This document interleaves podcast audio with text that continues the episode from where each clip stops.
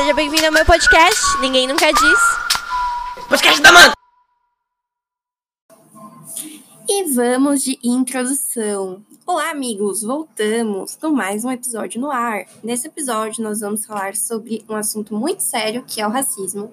E eu queria pedir desculpa por, ter, por semana passada não ter tido episódio novo. É porque esse episódio foi bem longo, foi bem difícil de editar. Então, me desculpa pela ausência dessa última semana e na semana retrasada eu dei uma pausa realmente por conta de tudo que estava acontecendo. Espero que vocês não tenham esquecido de mim e que tenham sentido falta.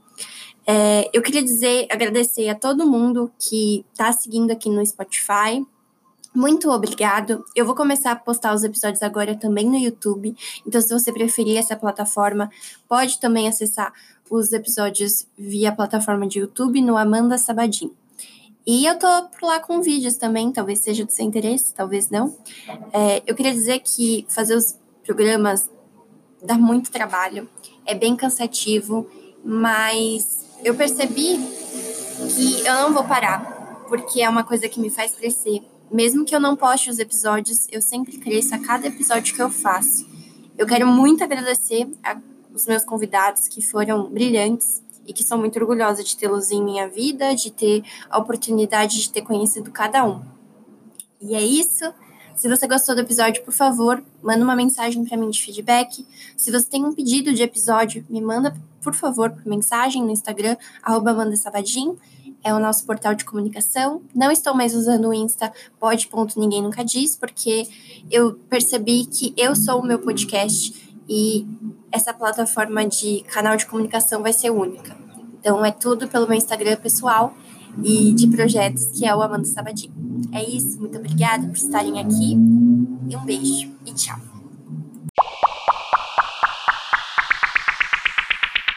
Olá, pessoal, tudo bem com vocês? Voltamos mais um episódio do Ninguém Nunca Diz. E para este episódio eu trouxe vários convidados é, as mulheres estão em minoria dessa vez, mas trouxe pessoas muito interessantes, apesar de serem homens, que têm algo em comum. A maior parte deles estão em uma área criativa, assim como eu e a minha amiga Cássia.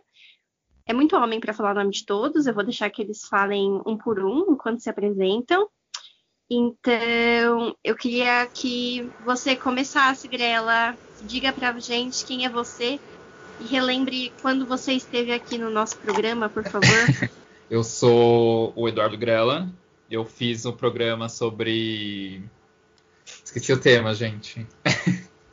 Era processo criativo, lembrei. Eu fiz um programa sobre processo criativo. É, eu sou estilista, diretor criativo, tenho 25 anos agora. Eu acho que na época não tinha, né, Amanda? Não lembro quando a gente gravou.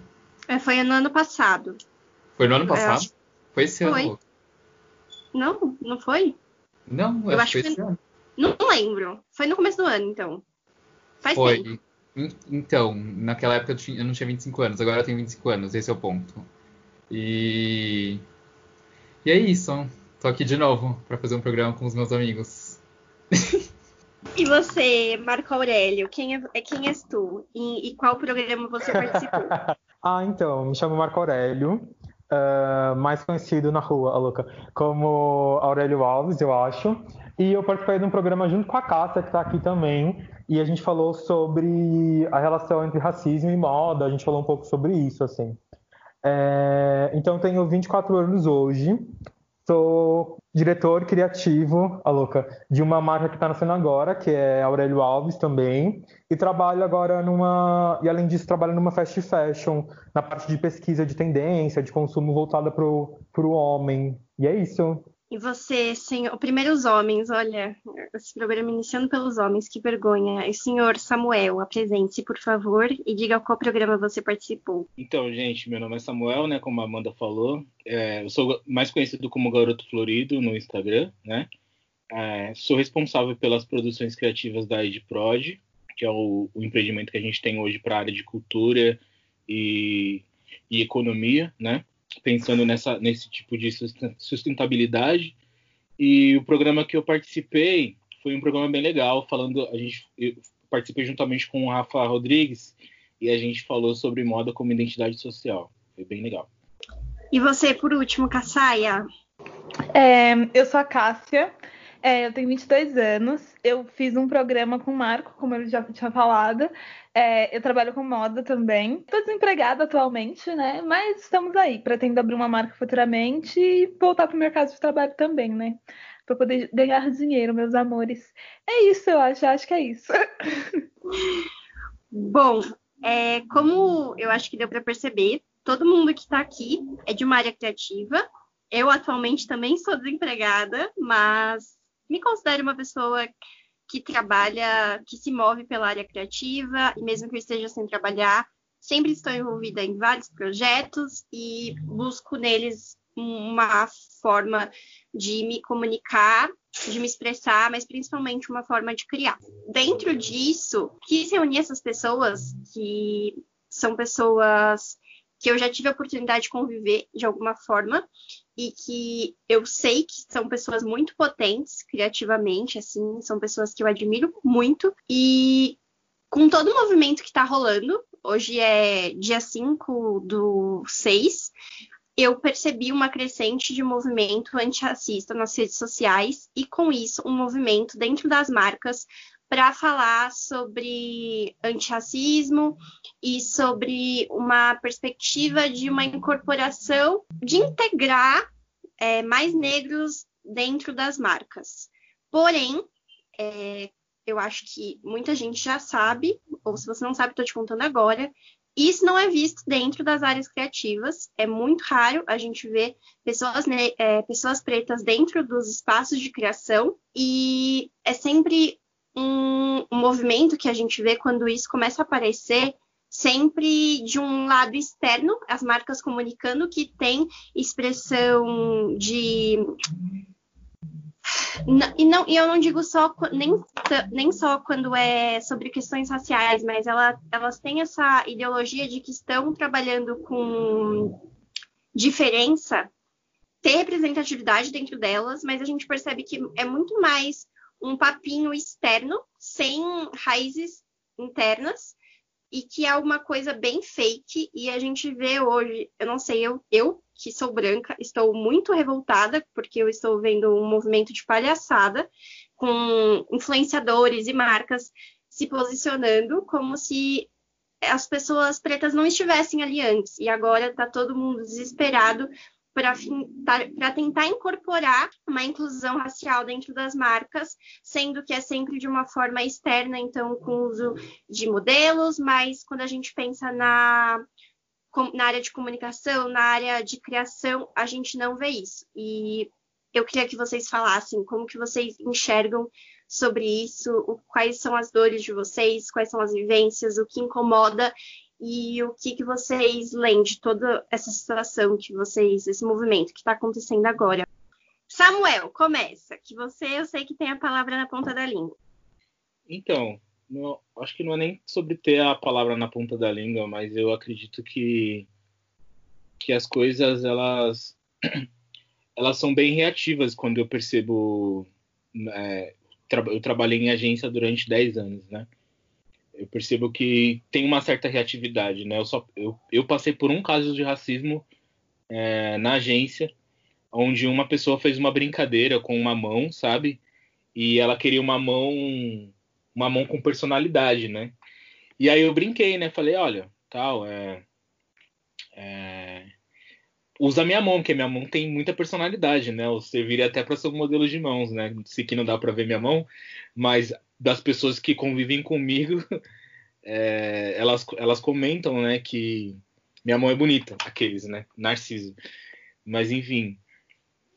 É, e, e, nesse, e nessa situação eu percebi que que ela falou, ela meio que falou que minha mão não tinha personalidade, mas e que ela precisava de uma mão que fosse de uma pessoa branca para representar aquela marca daquele relógio, sabe?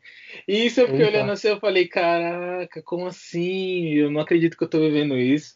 De, mesmo depois de ter passado por várias questões de é, inclusive eu não estava num cargo baixo nessa onde eu estava atuando é, e e para mim foi bem desagradável, assim, né? E aí eu, aí eu, eu percebi que a, a partir daquele momento que aconteceu aquele caso, as pessoas começaram a ter mais preocupação com, com o racismo, sabe? E, e por isso que eu estou tentando explicar essa reatividade que acontece é, onde eu percebo, né? E a partir daquele momento eles começaram a contratar mais pessoas pretas e, e parece que é um deslize que acontece e, e, a partir desse deslize você vai querer restaurar de alguma forma. Mas eu percebo que, né, só dando uma introdução, né, sobre o assunto, eu acho que eu vou ter muito mais para falar, mas eu percebo que uma, algumas pessoas elas não estão nem um pouco preocupadas com isso, né? Elas acreditam realmente na, na questão meritocrática da coisa, né? E, e a outra parte, ela, ela se preocupa quando tem essas, essas ações, sabe? Por exemplo, isso que a gente está vivendo hoje é, é, é uma coisa terrível, sabe? É horrenda. É, é terrível você acordar de manhã com uma notícia pior que a outra, sabe? E você sempre tá, tá sendo alvo. É terrível.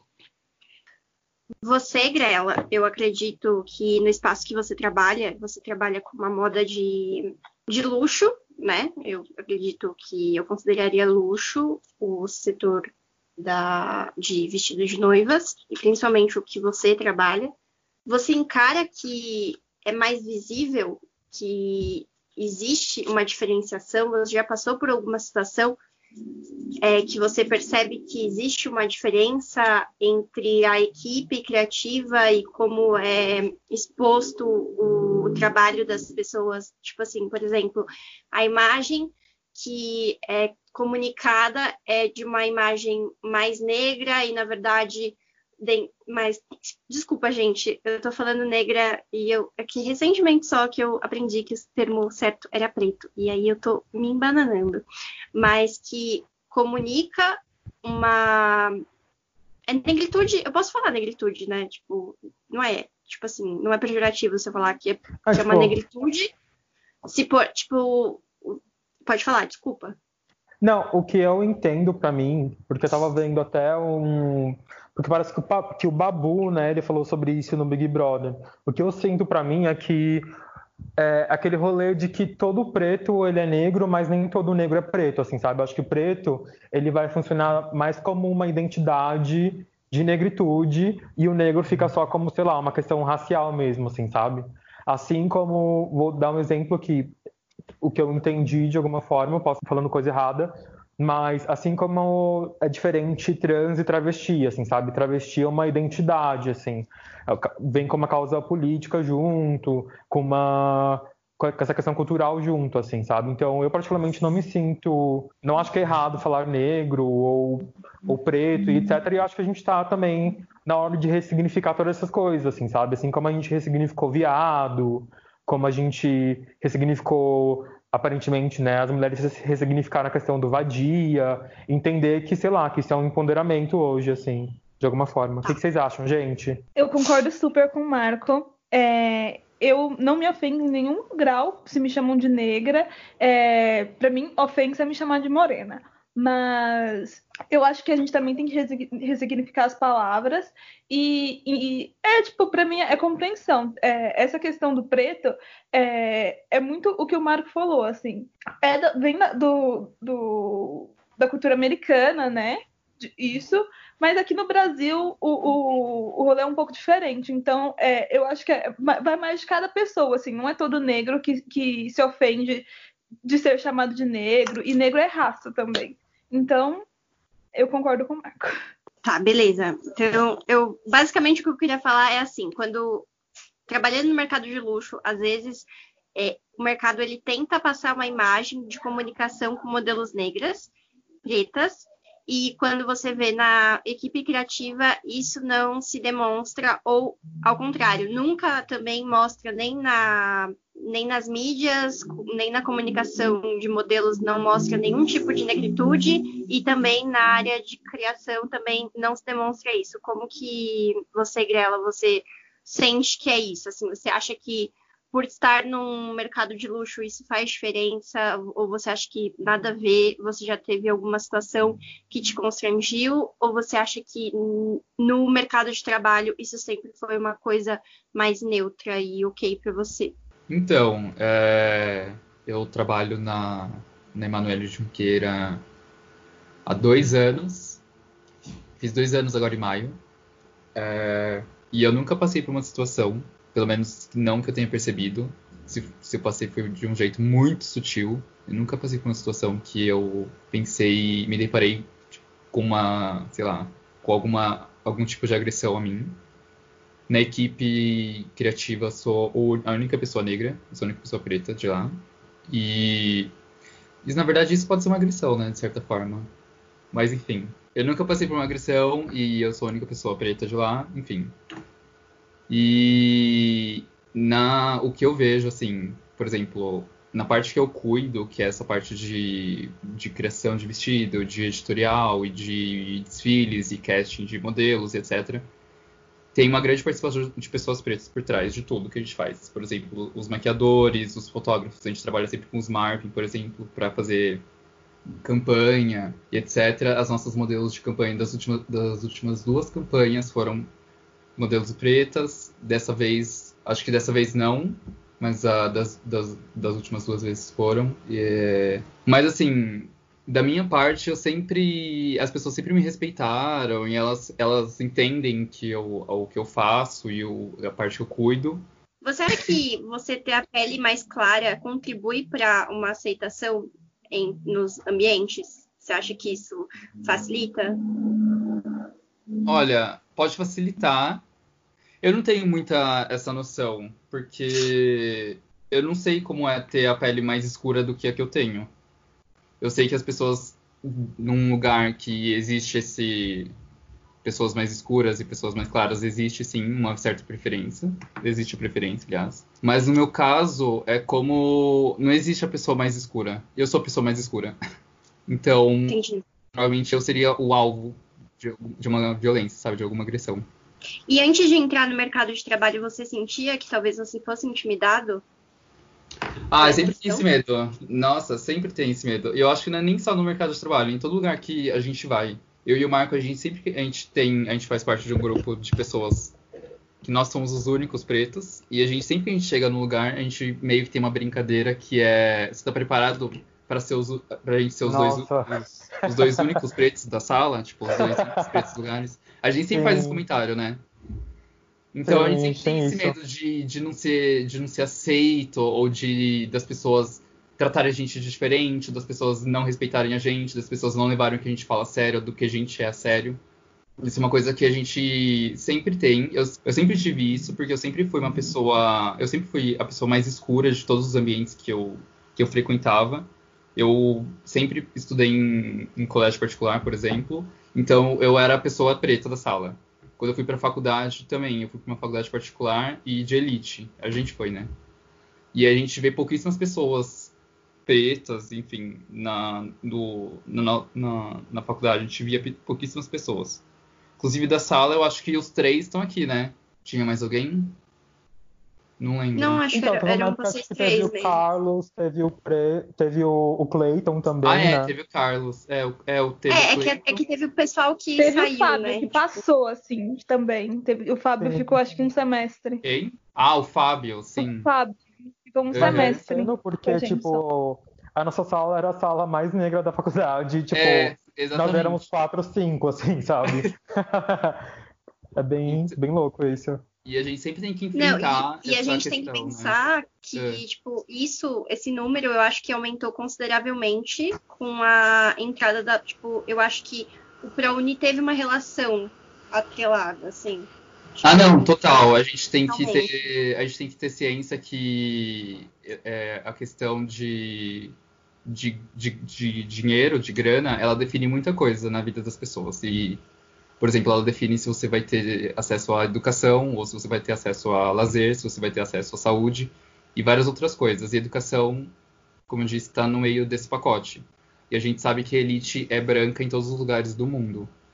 Então, é natural que esses programas sociais, esses programas é, do Estado com políticas sociais, elas beneficiem uma maioria preta na maior parte do tempo. Não sei se é isso uma afirmação justa. Eu falo, ah, então, não vou afirmar nada, mas a impressão que eu tenho é, é essa. É que eu, eu tenho a impressão que, essa, que esses sistemas de bolsas, eles acabam ajudando as pessoas que estão mais marginalizadas e normalmente as pessoas marginalizadas elas têm É, o intuito questão... é esse, né? É ajudar as pessoas de, em, em, algumas, em algum tipo de, su, de situação vulnerável a serem incluídas em espaços que aparentemente não, elas não têm acesso. Ah, mas, mas o que acontece é sempre essa, essa, por exemplo, volta e meia tem alguma polêmica na internet, alguém você vê no Twitter o dia inteiro isso de uma pessoa branca que foi aceita, que entrou numa faculdade. Sim, essa semana tá super Fotos. aparecendo nessas notícias. Uhum. Total. É, vocês acham? Então eu não sei se isso. Então eu não consigo. É, então, eu não consigo afirmar se, se realmente funciona. Porque existe esse monte de pessoas. Esse monte, esse monte de casos que, enfim, não são justos ou que as pessoas elas utilizam de algum benefício direcionado para outras pessoas. Eu achei engraçado você comentar nisso, porque a minha irmã ela é da UF, né, do, do Rio de Janeiro de Niterói, e agora, tipo, explodiu vários casos de pessoas lá na universidade dela que eram brancas e tinham entrado como, com cota. E aí, é, é, com isso, tipo, todo, tá tendo toda uma preocupação, e aí também tá tendo muito comentário assim, ah, mas não pode expor essas pessoas, isso foi errado, tinha que ter ido falar só com o reitor, é errado expor essas pessoas divulgar a imagem delas, porque tem que pensar no psicológico dessas pessoas e tal, quando que se fosse é, uma pessoa negra, ou minimamente uma pessoa preocupada, não teria fraudado o sistema de cotas, né, gente? Eu acho engraçado esse medo que as pessoas brancas têm de, de não serem expostas. É muito engraçado. Eu acho isso bizarro, assim. Porque isso é, no mínimo, um crime. E, e as pessoas estão preocupadas se a outra está sendo exposta, ou está sendo exposta ou não, se o nome dela está circulando nas redes sociais. Gente, sinceramente. Não, mas, mas, existe todo um pacto pacto, né, tipo, da branquitude, de, tipo, de se ajudar a esconder coisas erradas voltadas a racismo e etc. Então, tipo, foda-se se é uma pessoa negra que, sei lá, lutou pra caralho, vai perder mais um ano estudando para poder entrar naquela vaga que alguém roubou, assim, sabe? Foda-se, não, vamos se preocupar com a pessoa, porque, sei lá, ela não fez por mal, ela não sabia, sabe? Essas invenções, essas desculpas que se gera para poder não Essa narrativa do, do não sabia para mim é mais absurda, inclusive. Eu acho que de eu sempre eu sempre acabo eu nunca sinto tristeza nessas notícias assim. O que me consome mesmo é raiva. Eu tenho muita raiva.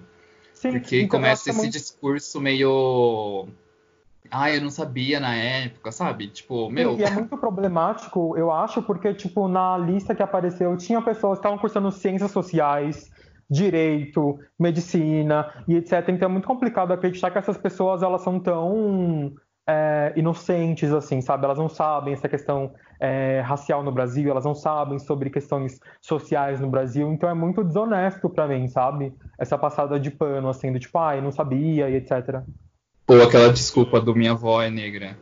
Tipo, a, provavelmente a pessoa passou a vida inteira sendo branca, se sentindo branca, tendo total noção dos privilégios da, da cor dela, e de repente, nessa situação, ela, ela assimila, ela decide que ela é negra, porque a avó dela, algum parente de algum grau, sei lá, de alguma geração da família dela, era preto. Então, não sei, eu não tenho a mínima dó, ou enfim, de qualquer punição que essas pessoas venham a sofrer, porque eu acho isso grave. Eu acho que eu, como uma pessoa preta no Brasil e eu tenho total noção de quão difícil é ter pessoas iguais a mim na universidade, etc., tendo acesso a isso, eu sei que isso é muito grave do ponto de vista de acesso mesmo à educação da, da população. Não, e, tipo, mas... tirando que depois a gente. Pode falar, desculpa. Não, imagina. Não, queria só falar que isso me enoja, essa passividade que, que as pessoas têm para alguns erros, né? É, por exemplo, é errado, mas depende de quem, né? Igual você citou aí, Grig. É, ontem mesmo foi falado sobre sobre que né, a maior parte dos crimes são cometidos pelas pessoas negras, né? Ouvi falar na rede aí por aí. E... Uma influenciadora. É, sim. Aí você consegue perceber assim. Mas assim, as pessoas brancas não cometem erros na mesma proporção? Ou então a gente tem uma imprensa que, que tem um foco totalmente em divulgar os crimes cometidos pelas pessoas pretas, os crimes, tragédia que acontece em favela, em lugares afastados, e aí ajuda na construção dessa imagem, né? Que as pessoas têm de nós, e não importa o quanto de dinheiro que você tenha, não importa se as suas contas são pagas em dia, né? É, não importa, Sim. né?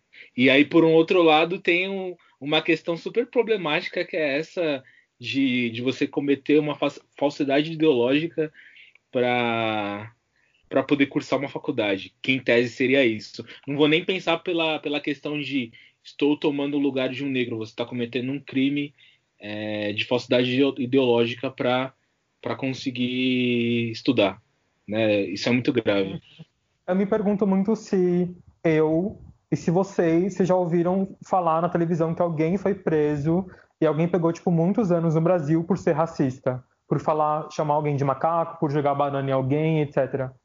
Sabe? É uma, é uma questão de, tipo, pessoas brancas fazem isso porque elas sabem que não vai ser não punido, assim, sabe? A mulher, ela coloca uma criança de 5 anos no elevador, aperta o, o nono andar e, tipo, foda-se a criança, a criança morre, ela paga 20 mil e, tipo, ela sabe que não vai ser impune, assim, sabe? Então é muito insano porque, voltando a falar sobre a influenciadora, uh, acho que uma, um dos primeiros sentimentos que eu tive quando eu vi o vídeo que ela estava falando foi de tipo de compartilhar e de falar tipo meu olha que loucura. Mas a gente também vive num país tão louco que ela tá ganhando seguidores por ser racista assim sabe? É...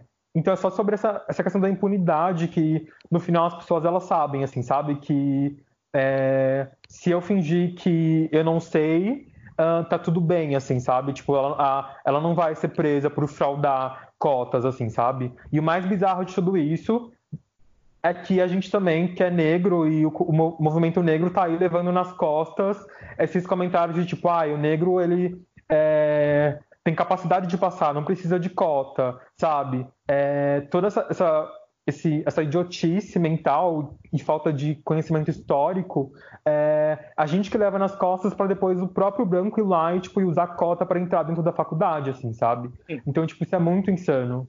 Isso é muito perverso, né? Não é nem insano, é perverso. Sim, concordo muito com o que você disse. E eu, eu, às vezes eu fico assustado, às vezes não, sabe? Eu fico pensando, pensando, por exemplo, né, nesse caso da, da do, do, nosso papel, né? Qual que é o nosso papel? É representar uma indignação quando a gente vê um caso desse nas redes sociais? Ou o nosso papel é começar a entender mesmo sobre a lei, a, as leis, sabe? Porque o racismo é, é, um crime, né? Só que para é a mesma coisa, eu vou, eu vou tentar simplificar aqui nesse, nessa comparação. É a mesma coisa quando uma mulher é vai fazer um depoimento sobre assédio, sabe? É, vai depor contra o assédio. Mas vai perguntar, mas você não, não flertou, mas você não foi o errado? Vão, vão tentar desacreditar em todas as suas provas, né? É, e parece que não vai andar de, não vai andar o, a, a coisa, né? E a gente, a gente tem uma lei muito, muito forte, mas que não executa, né? Na hora de, de ser executado isso, é, eu preciso fazer algumas pesquisas, inclusive, sobre essa, essa é, sobre a execução dessa, de, dessas leis, né? Mas eu parece que não existe, parece que não existe, é, é, é inexistente na, na hora da prática, porque precisa ser pego, pego em flagrante, é, só, só vale se você tem uma prova concreta na hora que o racista te chamou de racista e fez um vídeo. Pode eles podem alegar que não era a pessoa, que era alguém parecido, sabe? E vem um monte de questões para te desacreditar mesmo desse é, desse rolê. Então eu percebo que é, tem um, des, um, despreparo também. Eu não vou nem chamar de despreparo, eu acho que é pouco caso. É, é pouco não, caso tipo, mesmo. tirando, tirando quando uma pessoa preta grava e a pessoa branca fala, tipo, ah, eu vou, eu vou te processar por injúria, assim, sabe? Você tá expondo uhum. a minha imagem. Então, tipo, é, próprio, é a pessoa branca usando o próprio sistema, tipo, que era para ajudar a gente a combater isso, tipo, a favor dela, assim, sabe? Isso é muito perverso e eu acho, pesado. Eu, eu, acho isso também. Eu acho que, por exemplo, eu nem confio muito na justiça, em qualquer instituição que está aqui para teoricamente proteger a população, porque no final o que rola é mais uma questão de da justiça em, em todos os graus, seja na polícia, ou seja um juiz ou um ministro da justiça, enfim. Ele, tudo que eles fazem é uma manutenção do sistema para que eles sempre saiam isentos ou com menos culpa do que eles deveriam ter de fato. E sempre vai ser uma pessoa preta, uma pessoa negra que vai ser culpado é... noticiada. Então é uma questão muito mais de. Eu, eu, nem sei se é uma questão de parece que a lei não existe ou não, porque eu acho que é, essa é a real intenção, sabe? De, de, de ter uma coisa figurativa, de tipo, olha como a gente não é racista, ou como o, a, as leis do Brasil são, de alguma forma, elas, elas promovem alguma justiça social, sabe? Elas estão ali só para fazer um papel de já existe, mas que no final não surte nenhum efeito é, concreto na, na hora de, de aplicá-las. É, eu acho que esse caso bizarro, né, da, do menino e da, da Sari, serviu para escancarar muita coisa. Primeiro, é, a mulher é Sari Corte Real. A criança que ela simplesmente abriu, jogou no elevador, apertou um andar para cima ainda, né, um andar acima, e nem se importou, não, não avisou a mãe que, que, tinha sido. que tinha ela que tinha colocado a criança no elevador, depois foi no, no, no velório só para poder pagar de boazinha. É, além de tudo isso, o, o, o marido da, da, da mulher estava com coronavírus e continuou expondo a empregada e a família dela ao vírus. Ele não, não dispensou ela, sendo que a questão não era dinheiro, porque ela tinha 20 mil para pagar de fiança eles pouco se importavam com a vida negra. Além disso tudo, a empregada, com, era que, que era mãe do menino, era contratada da prefeitura, porque a mulher, que era a esposa do prefeito, não contratou ela como empregada da casa dela. Era funcionária fantasma, sem, sem a empregada saber. Isso mostra um pouquinho de como é a elite brasileira. E mesmo assim, com, com tudo isso, continuam lutando para manter o privilégio dessa galera. Porque se não fossem jornalistas independentes e a galera do condomínio para divulgar é, a imagem dela, nem teria saído. Porque a polícia, os delegados, tudo fizeram questão de resguardar a imagem dela e falar: ai, não, é crime divulgar a imagem dela, porque tem lei, porque se você se só pode divulgar a imagem depois que o inquérito estiver concluído. Quando que isso foi usado para proteger alguma pessoa preta? Porque toda vez que algum, qualquer pessoa preta comete o crime, você vê a cara da pessoa estampada em tudo quanto é jornal. Mas quando é uma pessoa branca, ela tem que ser protegida em todas as instâncias. É bizarro. E, e eu acho que ainda só aconteceu esse movimento de defesa, né? De, é, em, em, ataque a é Sarir, sei lá o nome dessa vaca, é, por causa do movimento que a gente está vivendo hoje porque senão talvez a gente nem ia ter tanto impacto com essa notícia. Ia, mais uma vez, uma notícia de uma vida sendo encarada como só mais uma manchete, assim, que é bizarro e que a gente já vivenciou muitas vezes. E pensando na questão que vocês estavam falando sobre essa questão de criminalização e do acordo da branquitude, eu penso muito sobre a questão de drogas, assim, de quando as pessoas são pegas com drogas e como um é tráfico e o outro é para uso próprio e essas coisas, essas questões bizarras. E me lembra muito o trabalho do Marco do primeiro ano, do 111 tiros. Eu fico pensando assim, quando que a gente viu um carro de pessoas brancas que levou tiro, sabe? Tipo, quando, assim? Eu, uhum. eu pelo menos, eu não conheço nenhuma notícia de, de nenhum carro que foi que pessoas atiraram no carro, tendo pessoas brancas, e eu lembrei muito da situação que o Samuel contou para mim no episódio que ele participou, que eu queria que você trouxesse isso de novo, Samuel, porque para mim isso é uma coisa daquele episódio que me marcou muito e que eu lembro às vezes na minha semana, assim, foi uma coisa que mexeu muito comigo, pensar que, tipo, polícias pararam você e o Rafa e tipo, sem motivo algum, sabe? E você ter que se justificar num Uber, assim, é uma coisa que saiu muito, assim, da minha caixa de realidade, que me chocou muito e que me fez refletir muita coisa. Então, eu, eu queria que você trouxesse isso de novo para para debate, assim, porque eu acho que isso faz gera muita reflexão. É uma coisa que me marcou, assim, essa informação. Sim, foi um dia bastante estressante, né? Eu tive uma reunião com o Rafa, que é meu sócio. A gente estava num bar e a gente decidiu, né, chapar o globo tal, né, na linguagem no português correto. E a gente ficou bem bêbado, né? Eu falei, ah, então não vou de carro, vou de, de Uber, porque aí nesse, nesse ponto a gente a gente volta com segurança, pelo menos, né? E foi assim que a gente fez. Quando a gente voltou, a gente estava conversando normal.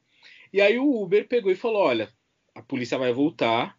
É, mantém, se mantenha nos seus lugares e tal, e coloque o cinto. Falei, putz, tô do lado de trás. Eu não... E assim, a gente tava tranquilo, a gente só tava bêbado, né? E aí o policial pediu pra gente descer, revistou nossas coisas, pediu o documento, perguntou o que, que a gente fazia. É, abordagem normal, né? Ele, os, os, policiais pensaram que a gente tinha sequestrado o Uber, né? Pra, pra dar volta por aí, né? E aí ele abriu minha bolsa, ele pegou meu computador. Aí eu falei, ó, eu moro a dois quilômetros daqui, você pode ir lá se você quiser.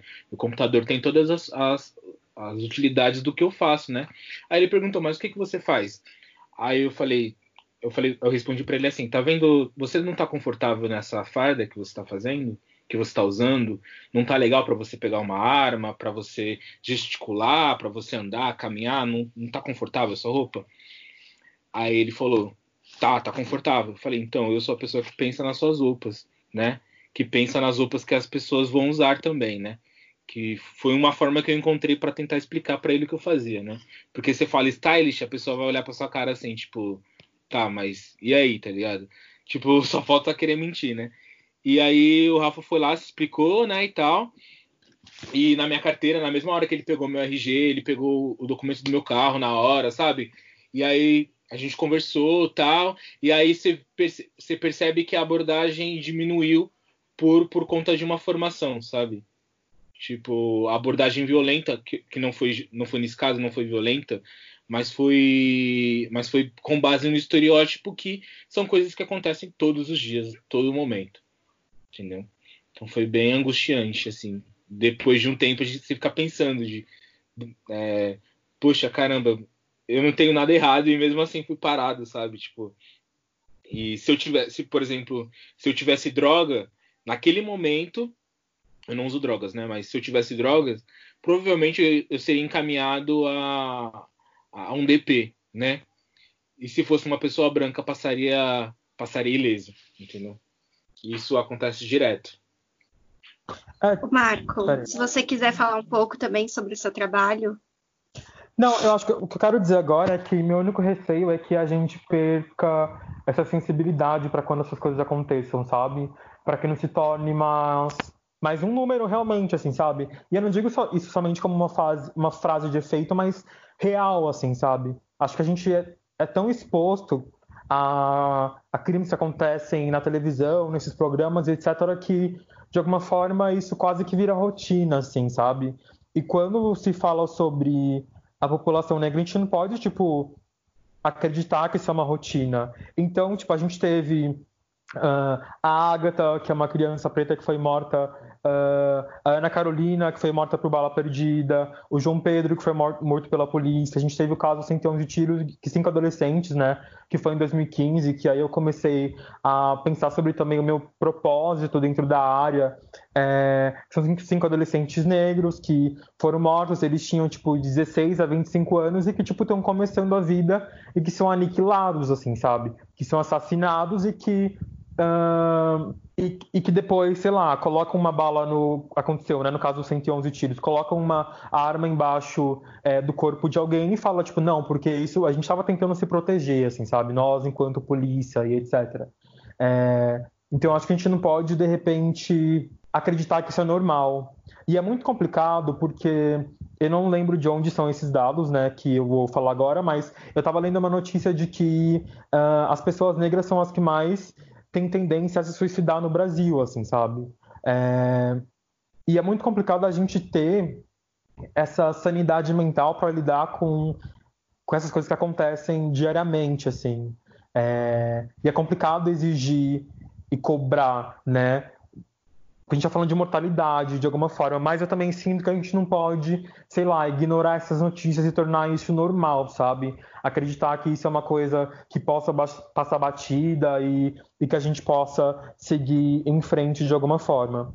Então eu estava lendo, por exemplo, até uh, deixei aqui, eu estava lendo que em 2019 as polícias do Rio de Janeiro e de São Paulo mataram duas vezes e meio a mais do que matou o, a polícia inteira dos Estados Unidos, assim, sabe? isso é muito pesado e a gente não se mobilizou nacionalmente em relação a isso, entende? Eu não sei se, se, eu posso dizer que a gente se acostumou de alguma forma, mas a gente não pode se acostumar, assim, sabe? A gente tem que estar tá em coletivo, a gente tá, tem que estar tá sempre falando sobre isso e não pode, sei lá, naturalizar essas coisas, né? E achar que pode seguir em frente, assim, sabe? Eu posso trabalhar normal no, no próximo dia, assim, sabe? Que nada vai acontecer. É, é foda. Não sei se eu mudei de assunto, mas só queria falar isso, louca. Não, acho que tá, tá super dentro, Marco. É, eu, eu, eu, eu sinto que uma coisa também que colabora com isso é que eu sinto que a mídia ela vai fazendo uma cena e eu não estou falando de uma rede de televisão específica, eu estou falando no sentido de mídia de cultura. Ela vai nos ensinando que as pessoas pretas elas são culpadas e más, e que se elas morreram é porque elas estavam fazendo alguma coisa. Então, tipo assim, é. você vê na TV personagens pretos associados a crimes, associados às coisas ruins.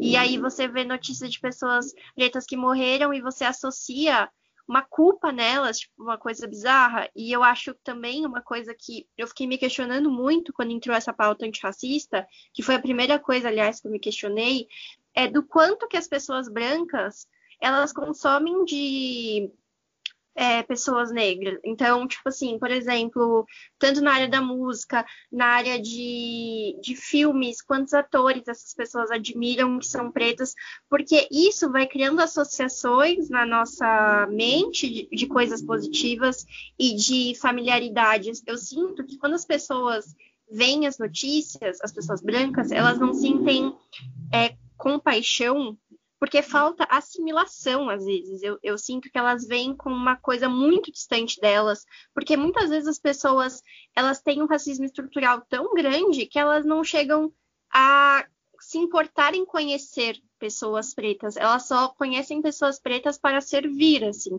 E eu acho que isso colabora muito para todo o, o, racismo que acontece, ele está muito enraizado assim nessas formas de cultura e de mídia e que vão transformando a cabeça das pessoas e é, é muito bizarro assim. As pessoas elas vão elas vão entrando em ambientes que tem cada vez menos pessoas pretas, sendo que os pretos são a maioria. Tipo, qual é o sentido disso? O quanto a gente está marginalizando? Porque eu acho que a, gente precisa da vida para as pessoas pretas, precisa, a gente não pode matar as pessoas pretas, para mim isso tipo, é o mínimo.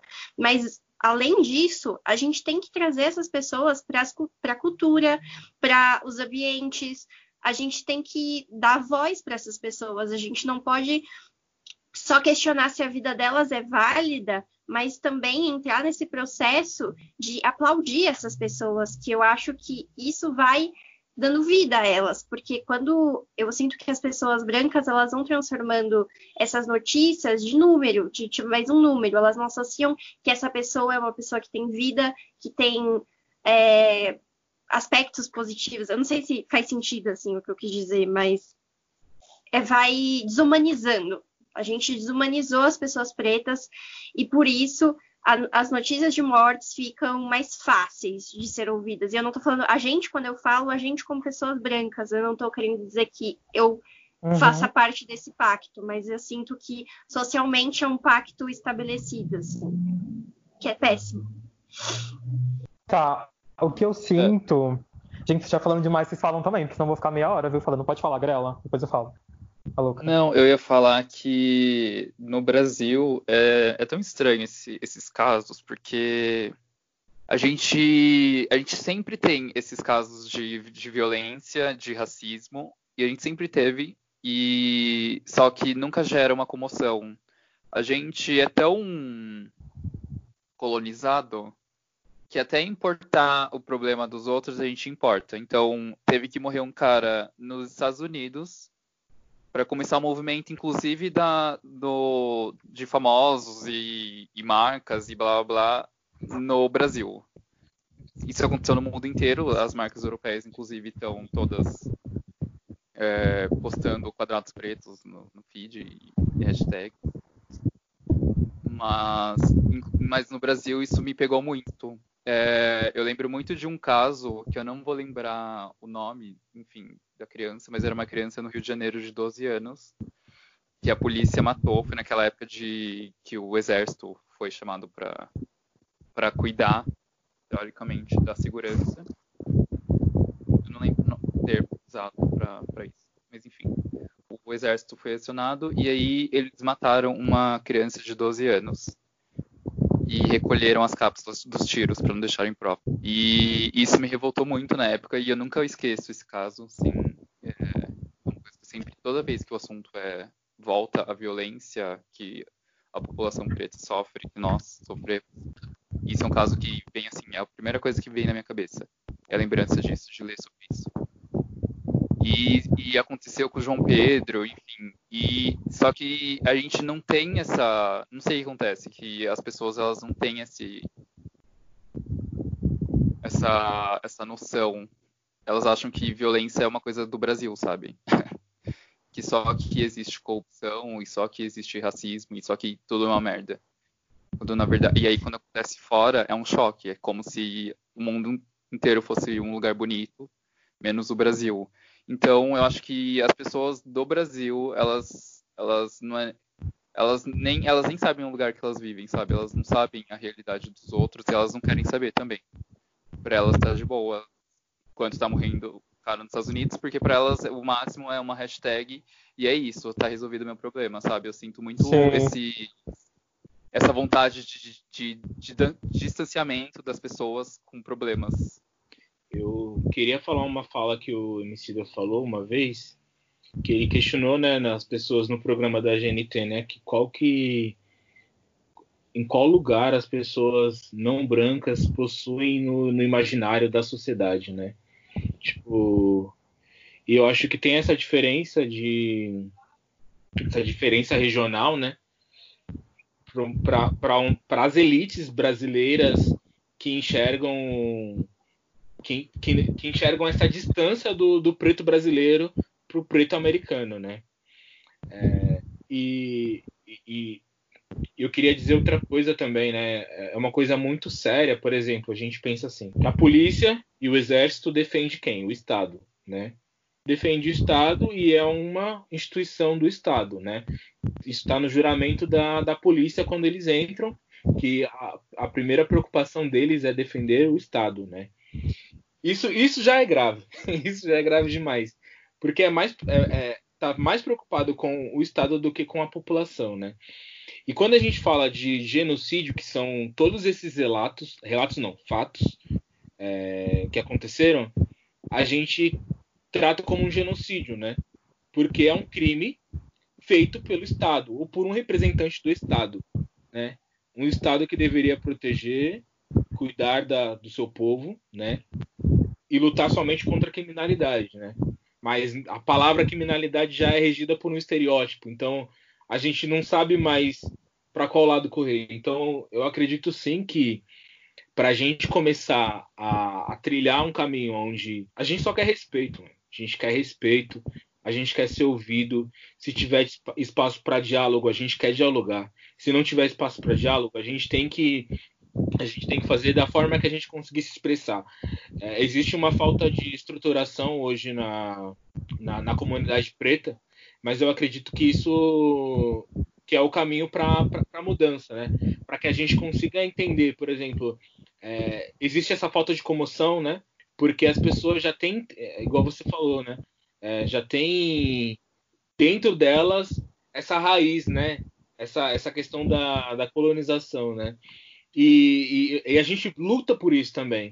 E, em contrapartida, a gente também luta para os outros 70 milhões de pessoas que não têm acesso à internet, que não vai ver o post do seu influenciador favorito ou da marca que está que tá fazendo essa comoção e às vezes não vai chegar nessa pessoa esse mesmo conteúdo. E essa pessoa que está de base, né, é uma das pessoas mais importantes na, na construção da luta, porque ela é a próxima geração, entende? Tipo, eu tenho 29 anos, eu tenho três sobrinhas. Uma, uma tem 15, a outra tem 12 e a outra tem 6, todas pretas, tá ligado? Eu já vou pensar em como vai ser a luta para elas, entende? O quão e pode ser mais fácil, pode ser mais difícil, entende? A partir do momento que elas começarem a se deslocar dos ambientes que elas estão hoje, né? Que enquanto você está na, na periferia, você ainda tem uma, uma realidade. Quando você tem um, quando você se distancia disso, você começa a viver outra realidade, né? Então, isso é muito problemático. Eu acho que é, é, o que a gente mais busca nesse caso é é uma, é, é a segurança pública, né? Não, não, posso, eu não posso deixar de exigir os mesmos direitos que uma pessoa uh, branca tem de, de, liberdade, sabe? Que é acesso à educação, é acesso à segurança pública, se sentir protegido nas ruas, entende? Isso pode ser ilusório, entende? Mas eu, eu não consigo caminhar por outro, por outra, por outro caminho, sabe? É, é mais ou menos a luta que o Martin Luther King teve por direitos, né? E que Malcolm X também, né? Os dois, né? Dividiram a, os Estados Unidos é, com essa, com as ideologias, né? Mas ambos estavam lutando pelas mesmas coisas, né? Mesmo com opiniões diferentes. A gente, a gente só queria direito básico. Gente só queria ter acesso. É isso que a gente quer para todos, gente. Cássia, você quer falar alguma coisa? Não sei, não quero ser é, da, ele, ele falou algumas coisas que eu também pensei muito na minha experiência, que eu sou de periferia, e assim que eu saí da periferia, assim, e entrei mais no mundo da moda, entrei na faculdade, eu, eu fui trabalhar no mercado de luxo e circulava entre Itaim Bibi e Perdizes, a gente começa a entrar em contato direto com, com a, a classe média alta e com a a, essas pessoas brancas e tal, a gente, os nossos paradigmas mudam muito desde de quando a gente só fica na periferia e tem mais contato com gente negra.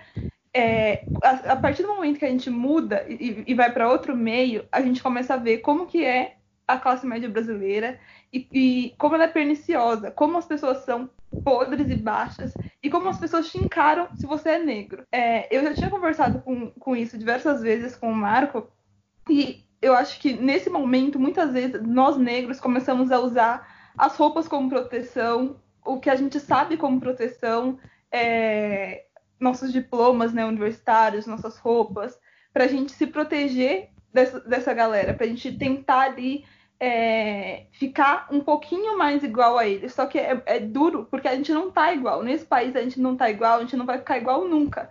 Então a gente está sempre lutando, sempre tentando galgar esse lugar que é basicamente inalcançável, assim. Mas não é por isso que a gente tem que parar de lutar, né? Cássia, uma coisa que eu acho muito louca, que você e o Samuel falaram, é uma coisa que é bem, é bem isso, assim, né? A gente encara as pessoas pretas como minoria, a gente é branco.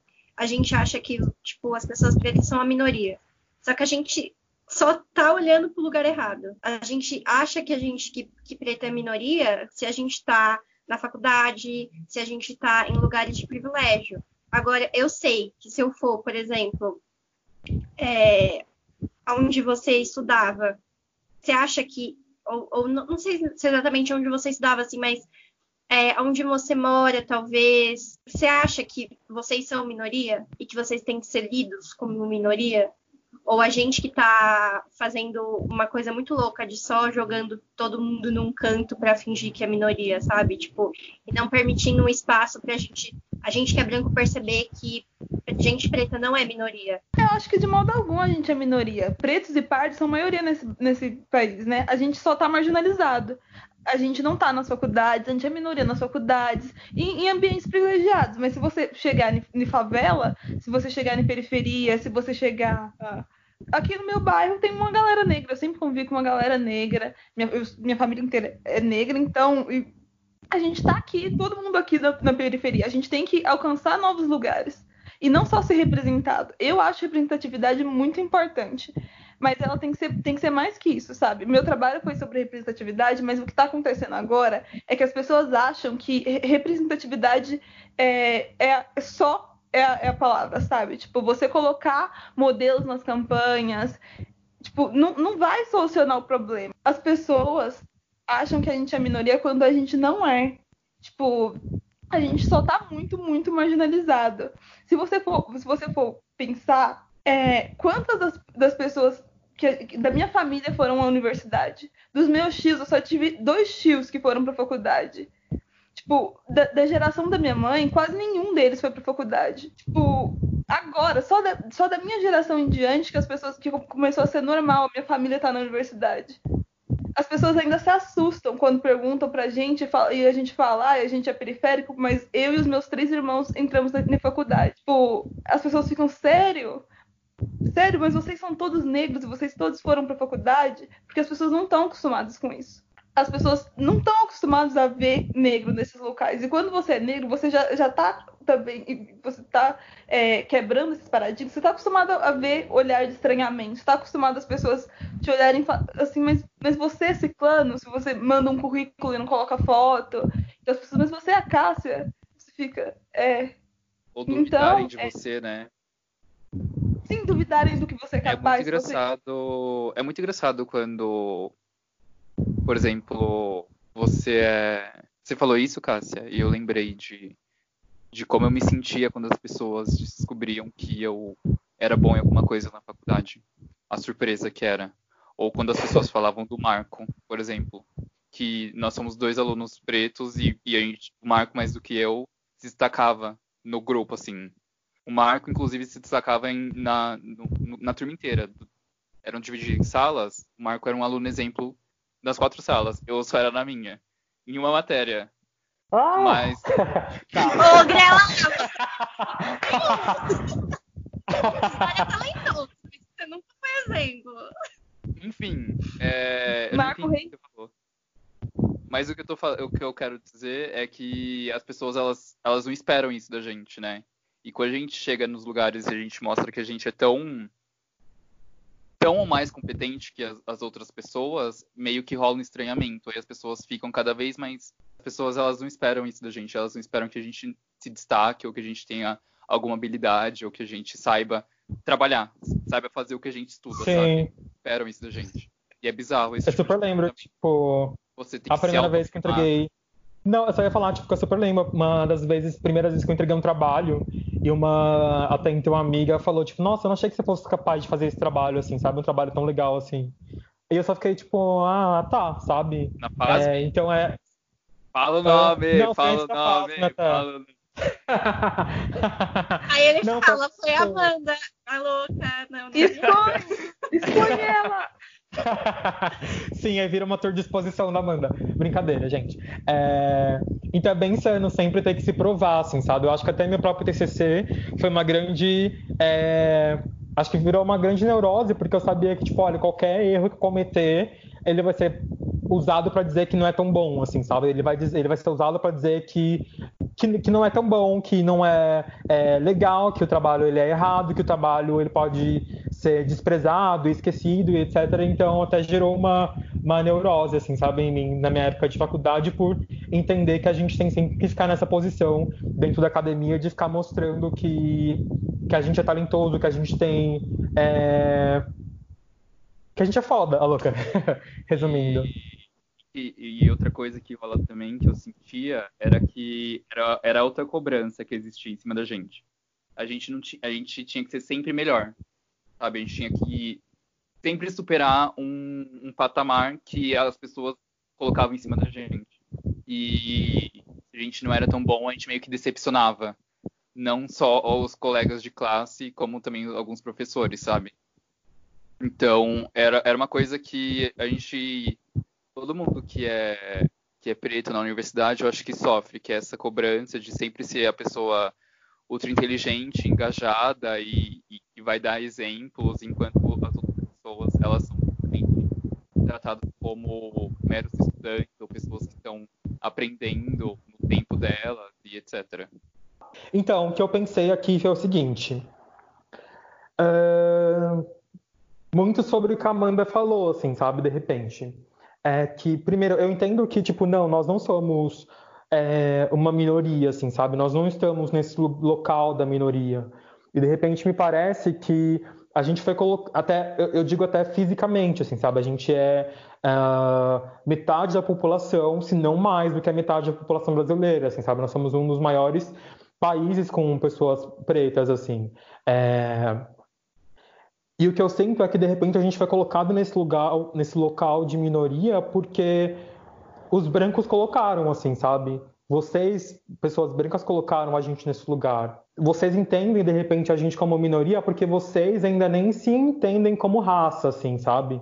É, vocês entendem vocês mesmos como ser humano. Então, o outro é negro, o outro é japonês, o outro é chinês, o outro é indígena, o outro é indiano, mas eu sou ser humano.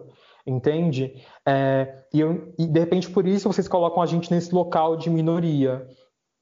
O que eu sinto sobre os últimos acontecimentos, etc., que vocês estavam até tinham comentado é, uma hora, é que é justamente muitas pessoas brancas usando essa questão da mortalidade, do genocídio como engajamento mesmo. É, até surgiram no Twitter uns influenciadores que estavam mostrando que tinham influenciadoras brancas que citavam eles falam, ah, segue esse influenciador que ele é muito foda, mas que ela mesma não seguia o influenciador preto, assim, sabe? Então, como é que você. Como assim? O que, que acontece, assim?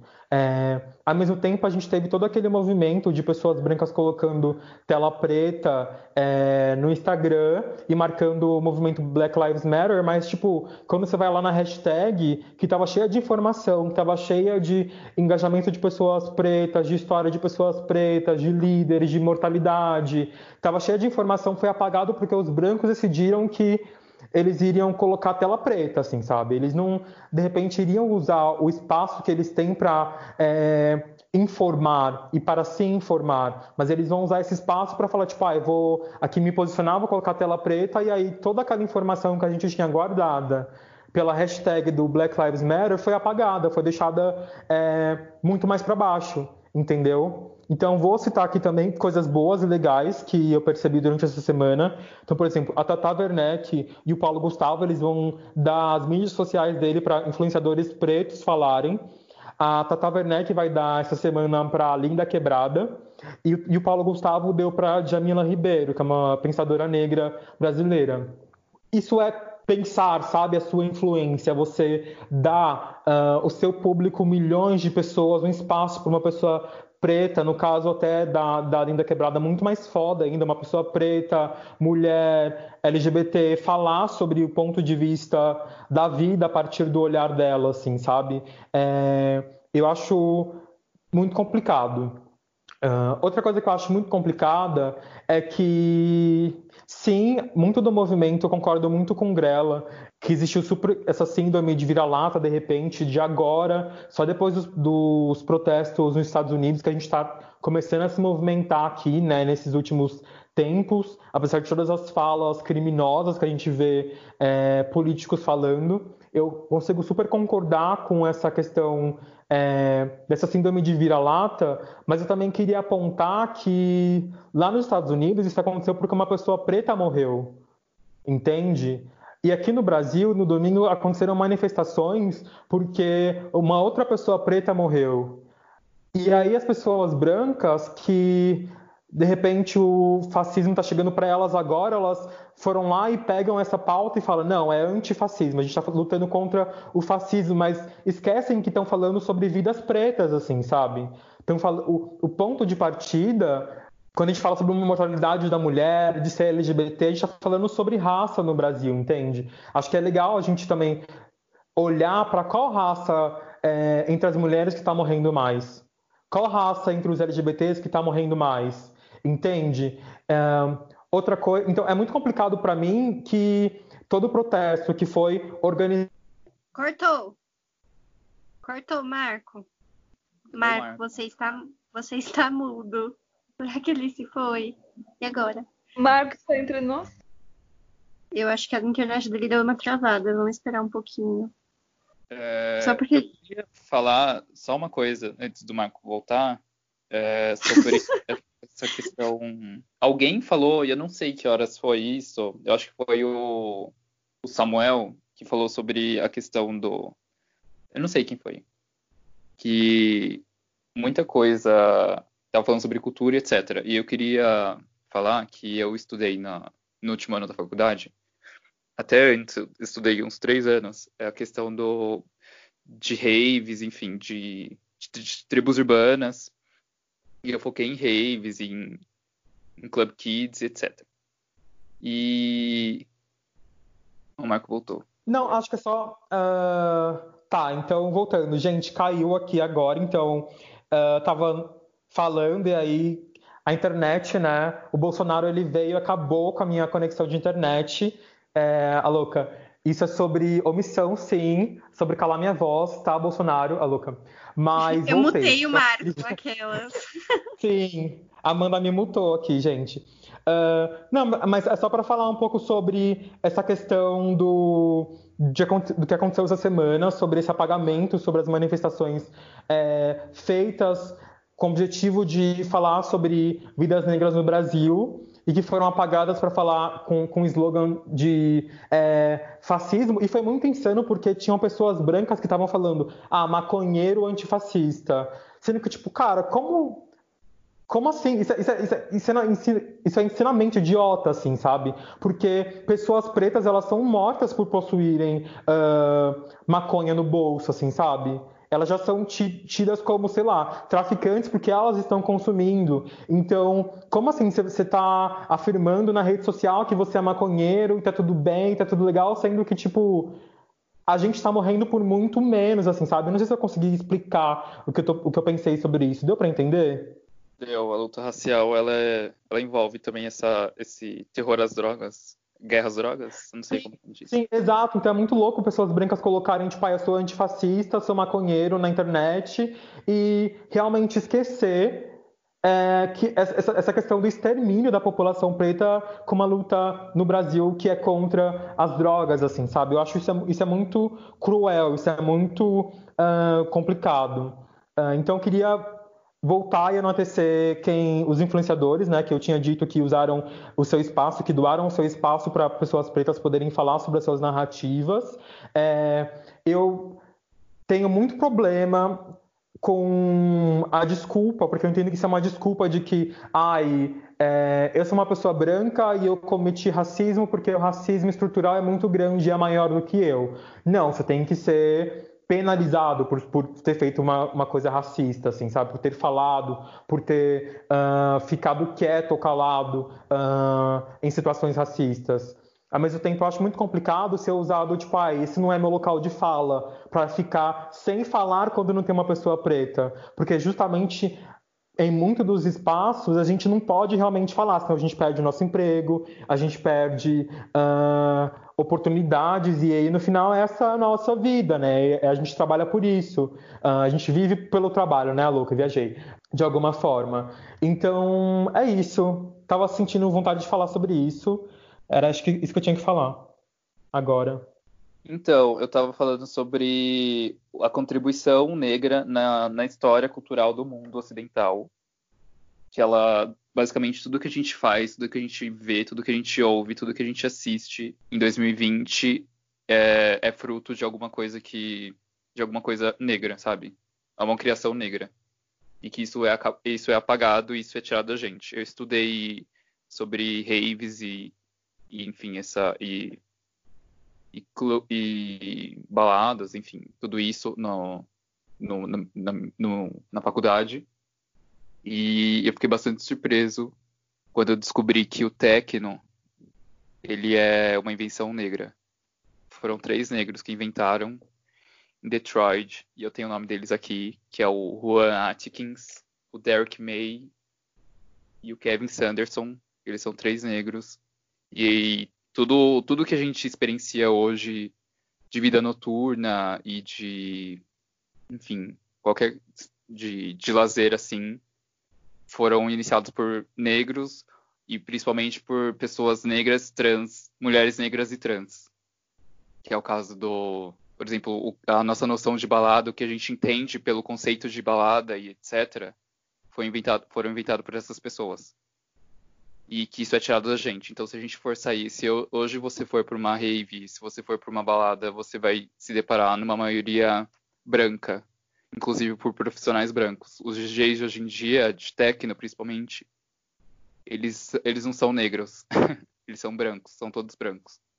É, eu consigo, de cabeça agora, citar alguns negros, mas são a minoria. E isso é bastante triste e isso reflete bastante como a gente a gente, a gente que é negro, a gente não consegue, às vezes, se relacionar com alguma coisa. É, acho que estou viajando. Eu me desconcentrei, desculpa, gente a gente não consegue. Não, fez muito, fez sentido, Grela. É, a gente acha que a gente não pertence a tal local. A gente não. A gente não ou que é alguma coisa branca, sabe? Eu já escutei isso de alguns amigos é, sobre raves ou sobre qualquer coisa que tem a ver com isso, como um local de brancos, quando na verdade isso é um cultura negra, sabe? É, eu acho que é muito aquela frase, sabe? Tipo, vocês amam a cultura negra, vocês não amam os negros. Tipo, essa frase é muito, tipo, é, é total, isso, sabe? Tudo é apropriado e tirado da gente, sabe? Ou apagado da história. A gente não. É, é, quando a gente quando estuda história ou quando a gente trabalha com cultura, etc., a gente está acostumado a ver vitórias brancas e, e, tudo que é bom, tudo que é incrível e tudo que a gente faz tem alguma, é algum homem branco, né, que faz. Quando na verdade isso não é, não é realidade. Enfim, é só uma coisa que eu queria acrescentar à discussão. Aquela hora que alguém falou sobre isso e eu não tive oportunidade. Eu acho que uma coisa legal, de, eu tô falando, tá? Tô. É uma coisa legal que eu pensei quando a gente falou na questão da diferença de representatividade, me veio muito na que o ponto não era representatividade, me veio muito na cabeça que o ponto, na verdade, seria oportunidade e não a representatividade. E isso me faz lembrar muito o trabalho do Samuel, que é um trabalho perfeito, que eu acho muito tudo. E eu queria que você falasse um pouquinho, Samuel, como que é para você conseguir dar oportunidade para as pessoas pretas e enfim, como que é esse rolê, assim, o que, que, você sente com isso e como você acha que isso interfere de alguma forma positivamente na vida dessas pessoas que você, de alguma forma, eu sinto que você deixa de marginalizar e outras tantas coisas que são incríveis. Eu queria que você falasse um pouquinho. Sim, é, gosto de falar sobre, porque acho que além do por trás do trabalho tem um, uma coisa que a gente quer, a gente quer muito, a gente deseja por isso, que é acolhimento, né? A gente quer ser aceito, a gente quer tá ser, a gente quer que alguém pense na gente. E quando alguém pensa, como a gente acaba sendo carente nesse, nesses pontos, torna a, a, sua relação com o público se torna especial a partir disso, né? Porque você vai pensar, caralho, fulano fez isso pensando em mim, né? Então eu é, fazendo gestão de alguns projetos, dentre eles, né, que a gente sempre tem essa ideia de descentralizar as coisas, né? O, coisas que acontecem normalmente que as pessoas têm acesso ao centro, a gente leva para quebrada, né? Isso foi o caso com a primeira festa de moda da América Latina que a gente produziu aqui no Capão Redondo, que foi essa em classe, né? Com uma festa inspirada no, no brechó, em brechó, né? Onde as pessoas faziam próprios, seu próprio estilo e podiam ir numa festa que teria um desfile, né? E, e a passarela com pessoas que com pessoas que parecem com o público, né? Um lugar onde você vai, você você não tem a vaidade de, nossa, você tá com a roupa melhor que eu, ou você tá usando a marca tal, né? Igual a gente vê é, esses momentos aí, o movimento do, do outfit crescendo bastante aí no, é, na cidade, né? No mundo, né? E a gente só queria pro, é, proporcionar para as pessoas, reforçar no caso, né? Que a moda não precisava ter nenhum bordão, é só você prezar pelo seu próprio estilo, né? É, você se vestir de maneira confortável, né? A moda é comunicação, você está dizendo quando você usa, né? Você está se comunicando com as pessoas, né? E quando a gente fez essa em classe em agosto, vai fazer um ano, né? Inclusive, eu tô louco para ter outra, mas, né, do jeito do coronavírus não tá dando. É, foi muito da hora, porque a gente recebeu uma média de 300 jovens, né? É, pessoas de várias quebradas. Tipo, teve um movimento de muita gente de do ABC, do, da Zona Norte, de Carapicuíba, Osasco, vindo para o Capão Redondo para ver uma festa de moda, sabe? E um termo que eu me orgulho muito de ter criado, né? Que a gente não vê festas que são abordadas nesse quesito, né? Então a gente, todo mundo tinha uma estética, sabe? Se você colasse com a sua bolsa da Gucci, um exemplo, né? Tipo, você não era ninguém. Quem que, porque a festa era apoiada por marcas nacionais, né? Então a gente tinha essa veia muito forte. Então eu percebi que na Sem Classe o, foi aonde eu consegui ganhar essas pessoas, porque eu fiz algo pensando nelas, né? Não fiz algo pensando em hypar para, sei lá, é, para todo mundo, mas eu fiz pensando no, no para pessoas iguais, porque mesmo uma, uma pessoa que mora no Capão Redondo hoje é representado por outras quebradas também, né? Então, é, é a união das quebradas, né? E aí, na mesma sequência, a gente, a gente lançou outro projeto, que foi o Expo na Laje, né?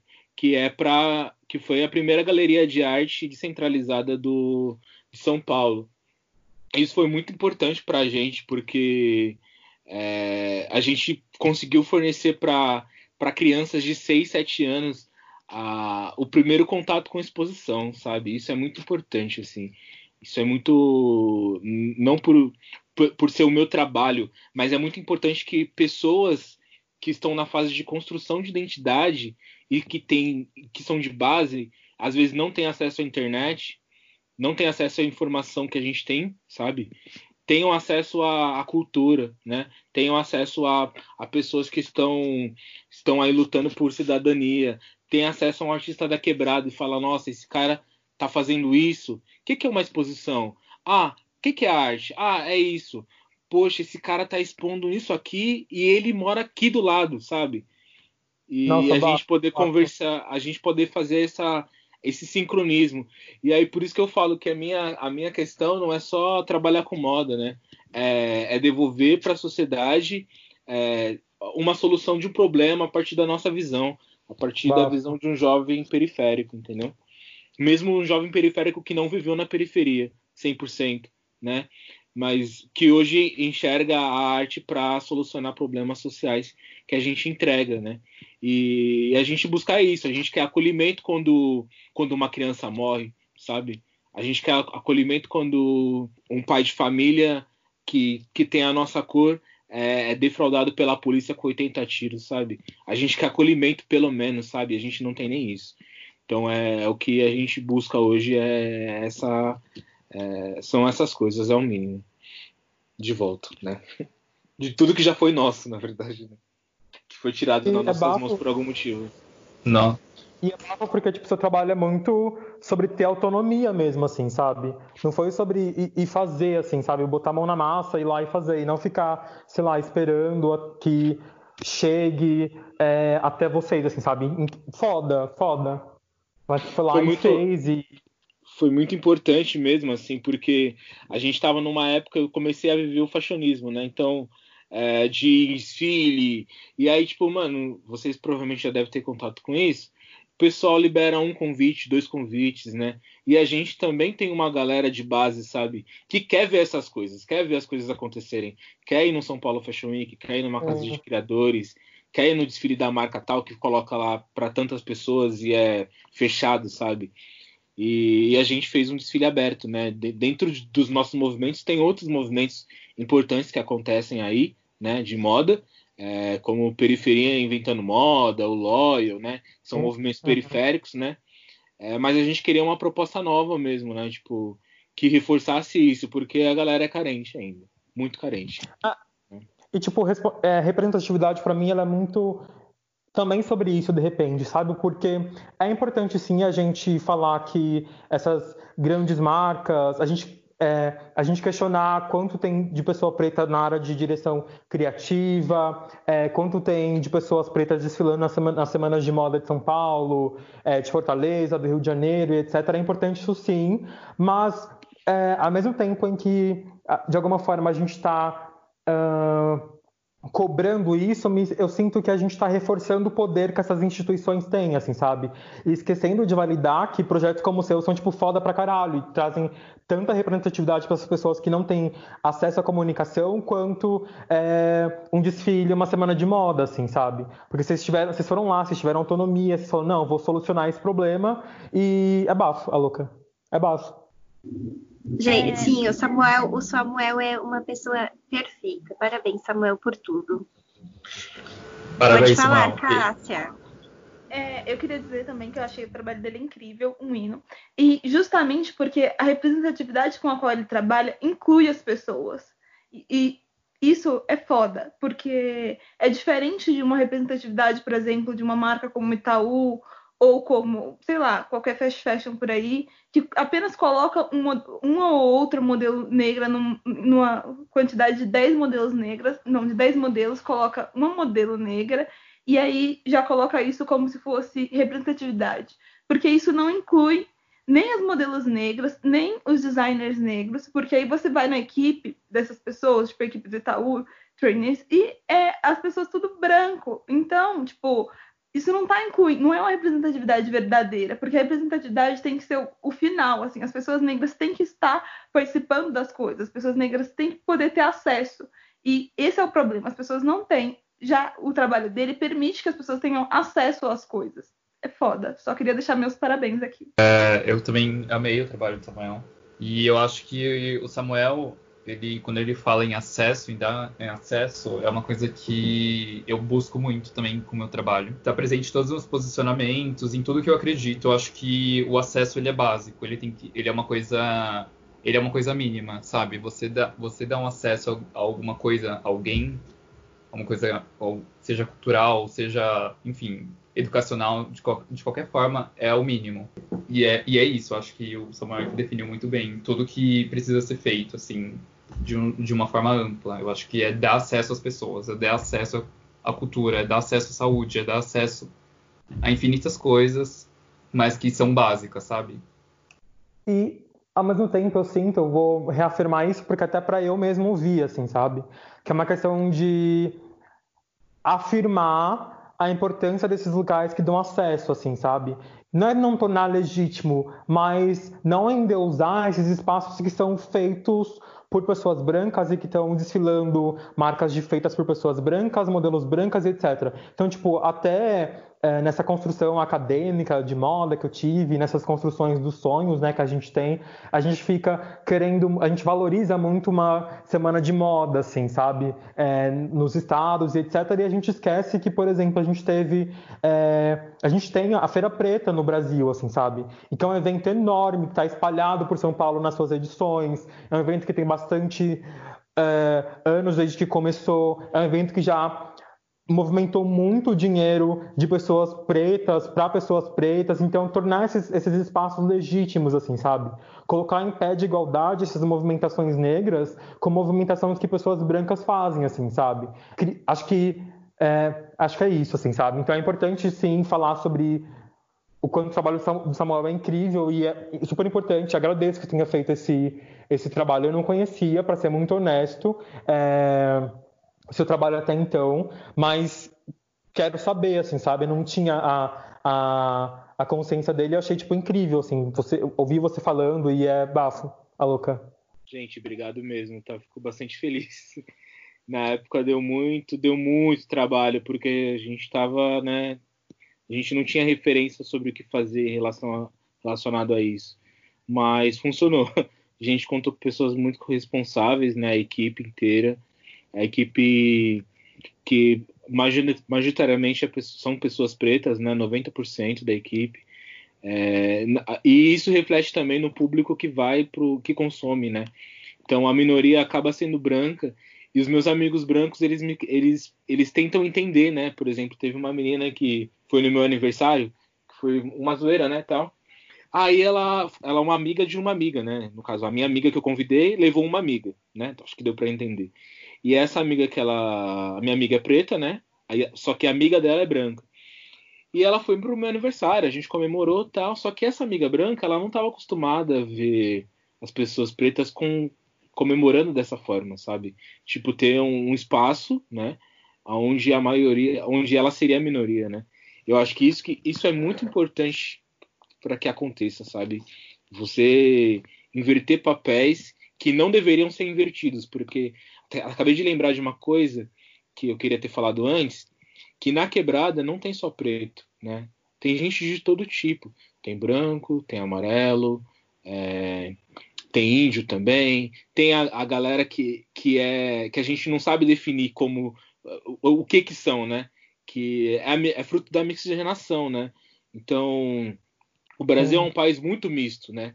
E a quebrada é feita por essas pessoas. Acho que o problema é o que está sendo mostrado é, é tá sendo a elite a elite branca, né? Sempre pensando nesse, nesse quesito, reforçando um padrão europeu, né? Sendo que, que o certo mesmo é que, que tenhamos um misto de pessoas, né? Então a gente está é, a gente quer comunicar isso, a, a, comunicação fiel à realidade, né? Se você vai para a África, você vai ver preto na publicidade porque é algo normal. Os políticos são pretos. É, a, a, o dono da emissora é preto também, né? É, o, o vereador rouba também, é preto, entende? É, assim, a gente tem os problemas feitos por pessoas pretas, mas a gente não tem o problema que é a, a, a representatividade, né? Gente, eu vou encerrar esse episódio, tá? Porque deu uma hora e meia já. então, precisa ser encerrado, infelizmente. E eu queria que, para encerrar, é, eu vou dar duas opções para vocês, tá? É, a louca, que quer comandar, mas fiquem abertos para se vocês não quiserem fazer nenhum nem outro, tudo bem também. Mas eu queria que vocês falassem alguma coisa, ou para as pessoas brancas, tipo assim, olha, seus brancos do caralho se toquem, ou pode ser um discurso para as pessoas pretas de do que vocês quiserem, tipo um discurso de força ou um discurso para os brancos se tocarem e pararem de ser trouxas, vocês escolhem. Ou pode ser os dois também, para a gente finalizar e depois fechar com uma dica que pode ser um livro, documentário, uma frase, um conselho, qualquer coisa. É isso. Podem começar. Então eu queria começar primeiro. Não, eu acho que eu queria começar primeiro falando que eu sou Marco Aurélio, eu tenho 24 anos e que eu tô nesse movimento de aprender, assim, sabe, sobre o que é negritude, sobre os movimentos, e eu acho que a gente tem que ser uh, muito humilde e colocar a gente enquanto pessoas negras, então nesse caso estou falando para as pessoas negras, a gente tem que tem que ser muito humilde e parar para ler sobre a nossa história, assim, sabe, é, no Brasil mesmo. É a gente parar e tipo olhar nossa biblioteca e entender quantos autores negros eu tô lendo, sabe? Quanta filosofia negra, quanta a história negra eu tô, tô lendo, sabe? Qual, qual ponto de vista eu tô ouvindo, entende? Então eu diria isso hoje. Eu diria que, sei lá, daqui a seis meses tudo que eu falei agora pode ser é, sei lá, loucura coletiva. Vou falar que foi loucura coletiva porque eu já mudei de pensamento, porque são outras referências, etc. E que estou nesse processo de aprender, assim, sabe? Eu acho que sobre cultura preta, sobre tudo aquilo que eu não tive na escola, assim, sabe? Porque eu não fui educado para saber sobre essas informações e nem fui educado para ter é, algum pensamento que era diferente do que as pessoas uh, que estão aí no poder esperavam de alguma forma. Uh, então, eu vou recomendar um livro chamado O Quilombismo, que é do Abdias Nascimento, que ele é um escritor negro uh, e que brasileiro. Ele é muito foda, assim. Ele fala justamente sobre o panafricanismo, né, que é, fala muito sobre a, luta negra em diáspora, né, a luta negra uh, depois a gente ter sido roubado e traficado da África, e ele fala de um ponto de vista sobre a nossa história do Brasil mesmo, é, sobre as nossas insurreições, sobre as nossas guerrilhas, sobre os quilombos, ele vai falar sobre a mulher negra no, pelo ponto de vista do Brasil, ele vai falar sobre o genocídio, ele vai falar sobre a questão religiosa no Brasil. Então é um livro muito bom para quem como assim está começando é, está aprendendo e não tem respostas. Então tem isso também. Tudo que eu disse aqui não são respostas, são o que eu estou pensando agora e que é, gostaria de compartilhar e que sei lá, estou indicando esse livro porque eu acho que ele é super importante para quem está começando assim como eu. Também tem o Genocídio do Afro-Brasileiro do, do Abdias, que é muito bom. E muito obrigado, é, Amanda, pela oportunidade de falar aí para o seu público, né, para as pessoas que estão é, que estão ouvindo a gente pela, pela segunda vez, né, no caso, acho que todo mundo está né, aqui pela segunda vez, então eu queria agradecer a oportunidade. É, também falar, tipo, ah, me sigam no Aurélio Alves e é isso, gente. Aurélio Alves no Instagram, me sigam e vamos construir e ler sobre a nossa história e é isso. Beijos. Eu também queria agradecer, é, mas antes de agradecer eu queria falar uma frase é, que, na verdade, completar uma fala que eu disse, né? Eu acho que o que a gente quer hoje é acesso à educação, é, a gente quer segurança pública, né? A gente quer transitar é, com a mesma liberdade de uma pessoa branca. Né? A gente não é bandido, nós somos cidadãos, né? Pagamos, a gente paga nossos impostos, a gente trabalha e a gente tem sonhos. Né? A gente tem muitos sonhos. E o sonho de todas essas pessoas que aconteceu aí na, na última semana, na última semana não, nos últimos tempos, foi interrompido, a maioria deles pelo nosso estado, né? O que a gente chama de Pátria Amada Brasil, né? E, na, e eu tenho só um convite para reflexão mesmo, né? Se Vai ter gente que vai se enxergar parte do problema, vai, se, vai ter gente que não vai se enxergar. E eu queria deixar a frase aqui do. que é o livro que eu quero recomendar, né? Que é Por Quem os Sinos Dobram, do. É, Por Quem os Sinos Dobram, do Ernest Hemingway. E, e, ele fala um pouquinho sobre a, a, a, morte da humanidade, né? Eu vou ler, vou tomar liberdade para ler aqui o textinho, tá bom? Porque eu posso tentar parafrasear e não vai funcionar. É, e fala assim: Nenhum homem é uma ilha todo em si. Todo homem é uma parte do continente. Uma parte da terra, um torrão de terra é levado pelo mar. A Europa é diminuída, tanto se fosse um promotório, como, como também se fosse uma casa dos seus amigos ou a tua própria casa. A morte de todo homem me diminui, porque eu sou parte da humanidade. Então nunca me pergunte por quem os sinos dobram, os sinos dobram por ti, né? Que nessa época tinha uma mania, né? Uma mania, não um costume de quando alguém morria na guerra, batia o sino, né? E sempre que morria alguém, as pessoas perguntavam por que que os sinos estão dobrando agora, né? E, e nesse romance ele conta um pouco da, dessa, dessa vivência que é a, a, humanidade se enxergar como um todo, né? Como, como parte do, do todo, né? Se morre alguém próximo, é, quer dizer que a morte de todo homem nos diminui em, alguns, em alguma instância. Né?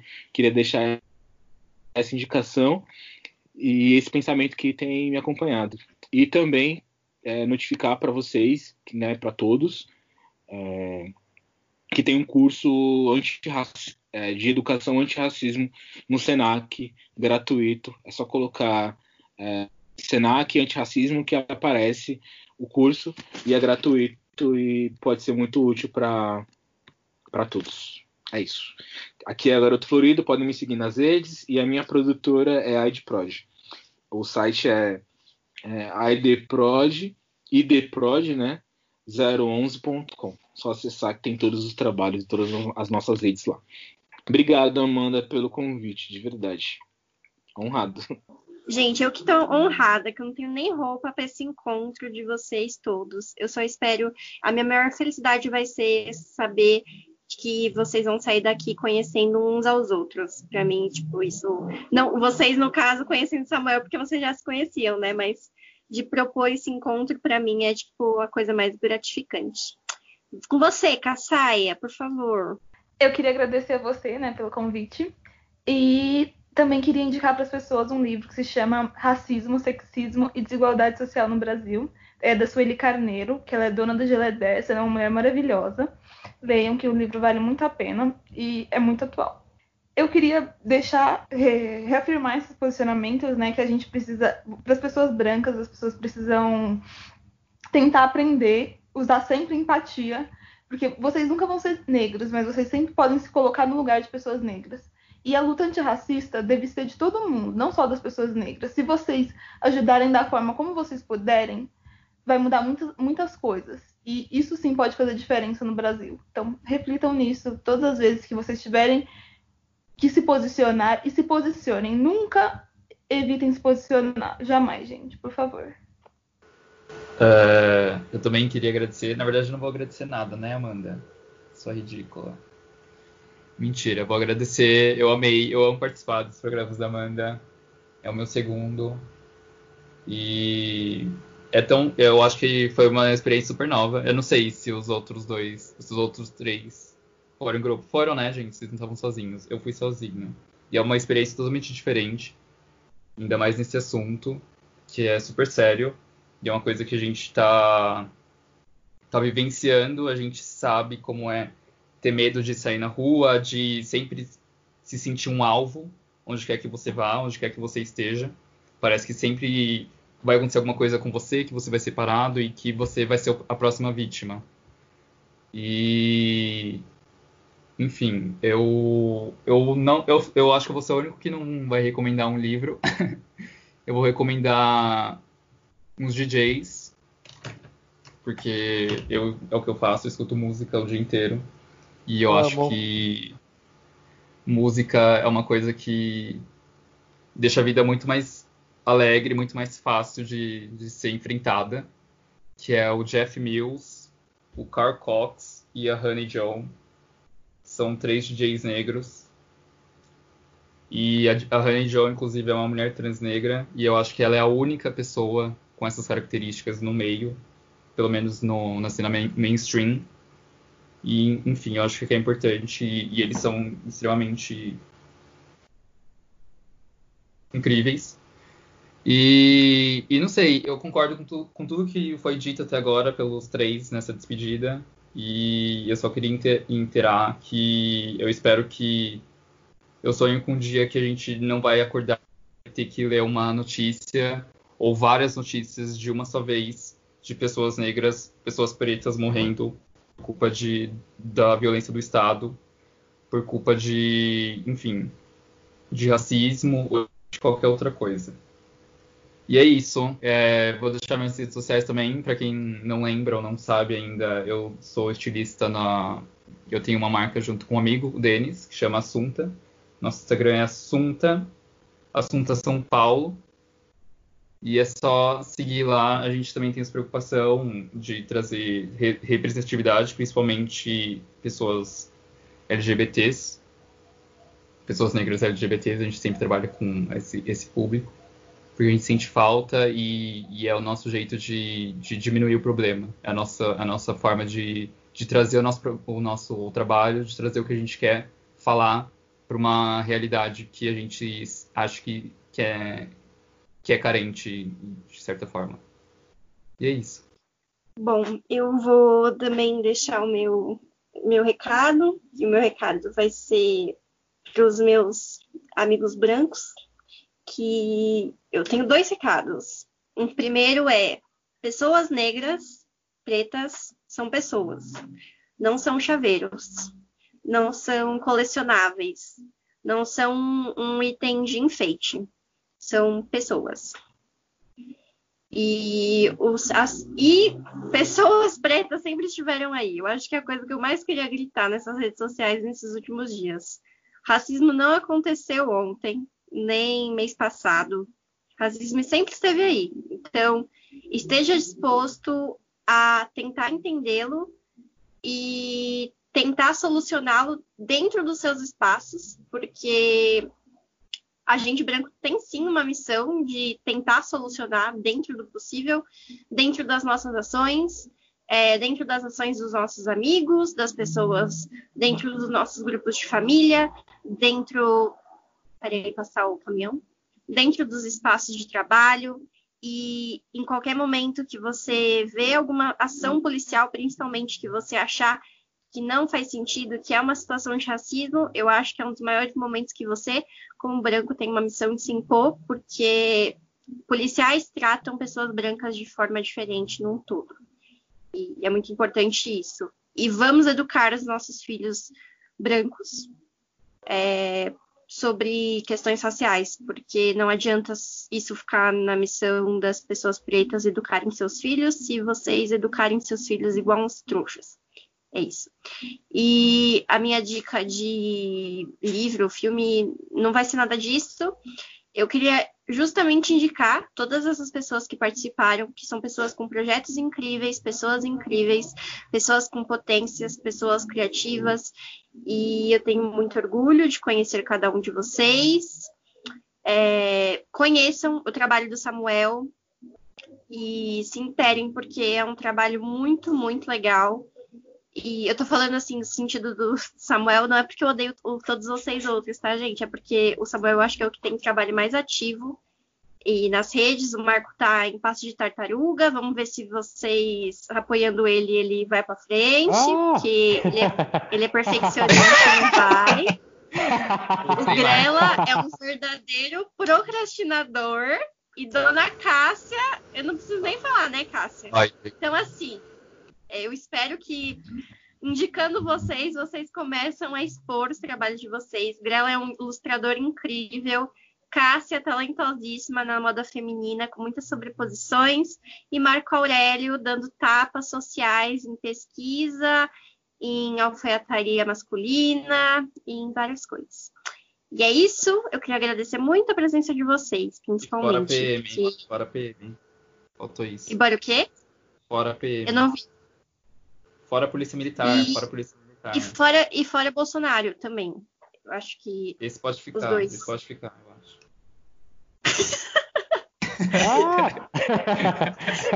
é mentira, é mentira, mentira. Ai, é isso, gente. Muito obrigada. E um tchau para meus ouvintes. E é isso. Muito obrigada a todos.